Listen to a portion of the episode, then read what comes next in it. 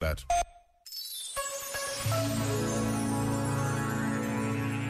A escuta, escreveu o Papa Francisco, é o primeiro e indispensável ingrediente do diálogo e da boa comunicação.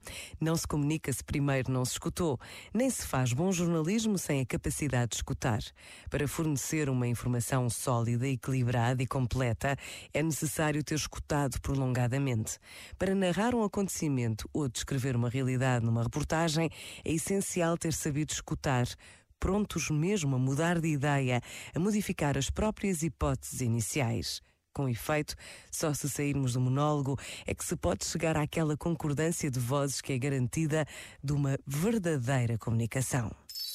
Este momento está disponível em podcast no site e na app.